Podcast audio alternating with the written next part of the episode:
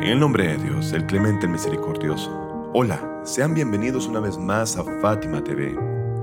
Debido al hecho de que la semana pasada festejamos el Día de la Mubahala, esta semana hemos decidido contarles más sobre este importante evento de la historia del Islam. No solamente por los eventos de ese histórico día, los cuales pueden ser que para todos ustedes sean familiares, sino que queremos ir más allá y contarles lo sucedido antes y después del día de la Mubahala. Finalmente todo lo ocurrido durante esta fecha, así como los eventos, la estrategia y el método del profeta para la guía y prosperidad de las sociedades humanas y el de la gente de Najran, nos enseñarán una nueva lección muy grande e importante. Así que sin más preámbulos vamos juntos a escuchar el cuento de esta semana.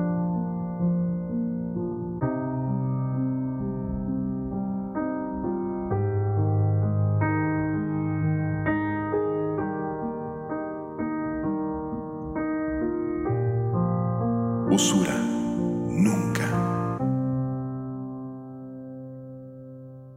El incidente de la Mubahala, Ordalía, ocurrió después de la migración del profeta a Medina, que coincidió con el empoderamiento del Islam.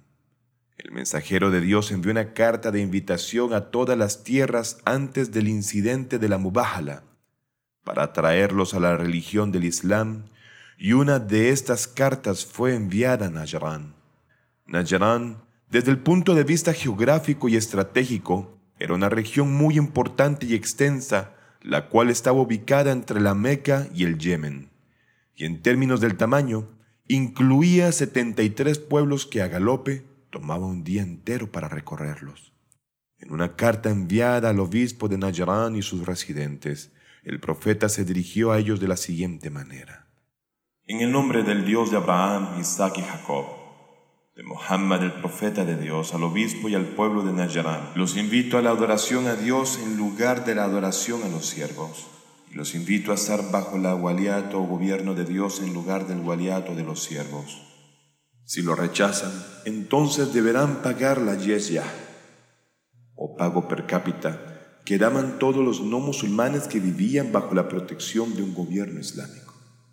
Y si también desobedecen en este asunto, entonces han declarado la guerra. Cuando esta carta llegó a manos del obispo e importantes personalidades de Najarán, ellos consultaron entre sí y finalmente en la consulta con la gente de Najarán llegaron a un acuerdo de que los ancianos cristianos viajasen a Medina para encontrarse con el mensajero de Dios. La delegación visitante estaba compuesta por 60 personas. Según narraciones históricas, Aproximadamente 14 de ellos eran aristócratas de su tribu, quienes se presentaron en la mezquita vestidos con ropas elegantes y oro, pero el profeta no los aceptó. Ellos fueron a ver a dos personas de los compañeros del profeta para preguntarles el motivo del incidente. Estos dos que no sabían el motivo, a su vez se dirigieron a donde se encontraba el imam Ali salam, y tal como era de suponer, el imam Ali sabía y les recomendó que cambiaran sus ropas por prendas sencillas para que el profeta aceptara verlos. Así que tal cual la recomendación del imam Ali, la paz de Dios sean con él, cambiaron sus ropas y luego se presentaron ante el profeta en donde hicieron sus preguntas. El santo profeta, que la paz de Dios sean con él y su familia, les habló acerca de la unicidad de Dios, hablándoles del principio de fe del Islam acerca de que Dios es uno y único y que no hay más Dios que Él. Luego les planteó el tema de que Jesús es un ser humano, siendo que los sabios cristianos de dicha caravana argumentaron que debido a que Jesús no tuvo padre, entonces no es humano, sino que es Dios. Entonces sobre esto, Dios exaltado sea también reveló una ley del Sagrado Corán en respuesta a este argumento que dice, أعوذ بالله من الشيطان الرجيم. بسم الله الرحمن الرحيم. إن مثل عيسى عند الله كمثل آدم. خلقه من تراب ثم ثم قال له كن فيكون Verdaderamente ante Dios el caso de Jesús es semejante al de Adán. Él lo creó de barro y tras ello le dijo, sé, y de inmediato fue. Sura, la familia de Imran, 3.59. Por lo tanto, el nacimiento de Cristo sin un padre nunca será una prueba de su divinidad, ya que Adán fue el primer ser humano y fue creado sin padre ni madre. El profeta pidió a la gente que había venido de Najran que obedeciera a Dios. Ellos solicitaron les concediera tres días para pensarlo, siendo que en esos tres días analizaron todas las perspectivas del asunto y se dieron cuenta de que Muhammad al-Mustafa sallallahu alayhi wa alihi wasallam era realmente un profeta. Este tema quedó muy claro en las conversaciones que se intercambiaron entre ellos. Sin embargo, después de la fecha acordada dijeron, no aceptamos el Islam. En este caso, tenían entonces que pagar la yesyah y con esta decisión declararon la guerra en cierto modo.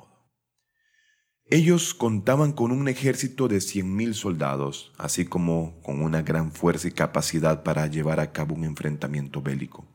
Sin embargo, Dios ordenó al profeta Muhammad, la paz de Dios sean con él y su familia bendita, que se sometiera a una ordalía o mubájala con ellos. Cuando vieron al profeta llegar a la ordalía acompañado de su familia, o sea, el Ahlul salam, los más amados de su casa, se dieron cuenta de que su derrota era segura y que estaban muy cerca del castigo divino, por lo que acordaron pagar el yesya, ya que sabían perfectamente que si aceptaban el maldecirse mutuamente, podrían ser destruidos en esa misma reunión.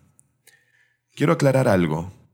La yesya no es un impuesto en sí, más bien es algo parecido a una multa más que un impuesto. La yesya es un tratamiento psicológico para esas personas que después de haberse enfrentado a pruebas concluyentes y por arrogancia rechazan la invitación a la verdad. Necesitan de un tratamiento psíquico y anímico, es decir, tienen un problema interno que debe ser tratado. Y en este caso, la yesya es una de las soluciones y un tratamiento a largo plazo.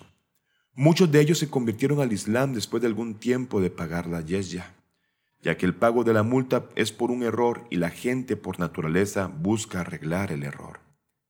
Después de que la gente de esa región rechazó la invitación al Islam, el profeta envió un convenio escrito por Ali, el príncipe de los creyentes, a los catorce aristócratas y distinguidos personajes de la gente de Najran, en la cual determinó la cantidad de la yesya. En este convenio decía que debían dar dos mil prendas de vestir, mil en el mes de Rajab y otras mil prendas en el mes de Safar, y que cada prenda debía ir acompañada de algo de plata. Con esto podrían permanecer en su religión y eran libres para realizar sus ceremonias y rituales. Así también el profeta no tendría nada que ver con sus obispos y monjes, ni debería haber ningún cambio en el sistema de sus programas religiosos. Pero en ese convenio existía un punto muy importante que invitaba a la reflexión, que podría ser una cura para cualquier sociedad que, naturalmente, desease progresar de la manera correcta y justa. Todas esas concesiones y libertades que el profeta concedió y que obtuvieron los cristianos a la sombra de la seguridad social que los musulmanes habían garantizado, tenía una condición básica. Podrían difundir cualquier creencia en su religión, tener cualquier ceremonia, adorar a Dios y ejecutar sus órdenes de la forma que ellos quisieran. Pero el profeta había puesto como condición abandonar la usura. En Najran nadie tenía derecho a tomar o pagar usura. De acuerdo con la solicitud de los cristianos de Najran, el profeta les permitió adorar a otros fuera de Dios, pero por otro lado les prohibió la usura, puesto que la usura provocaba un efecto muy dañino no solamente en la sociedad cristiana, sino también en la sociedad islámica.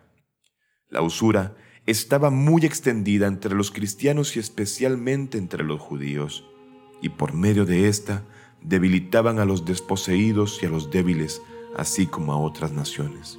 Este mal efecto se debió a la mezcla de la vida de los cristianos de Najran con la de los musulmanes que vivían con ellos, y los efectos de la usura entraron en forma natural en la sociedad islámica, no siendo exclusivos de los cristianos.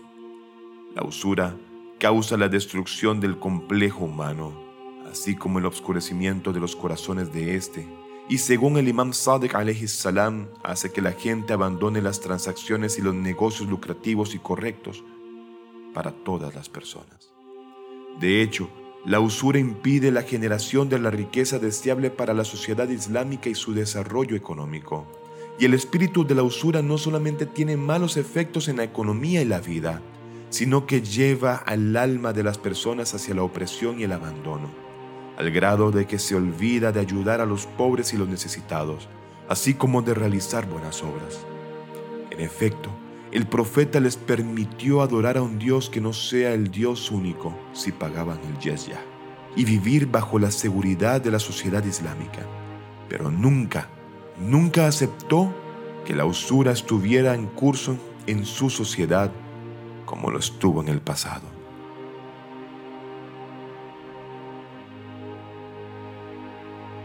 Hemos llegado al final del cuento de esta semana no sin antes agradecer tu compañía una vez más. Ruego a Dios Todopoderoso te otorgue lo mejor de esta y la otra vida tanto a ti como a tus seres queridos, haciéndoles invisibles a las calamidades y recibiendo las más grandes bendiciones. Por favor, cuídense y hasta el próximo sábado, si Dios quiere.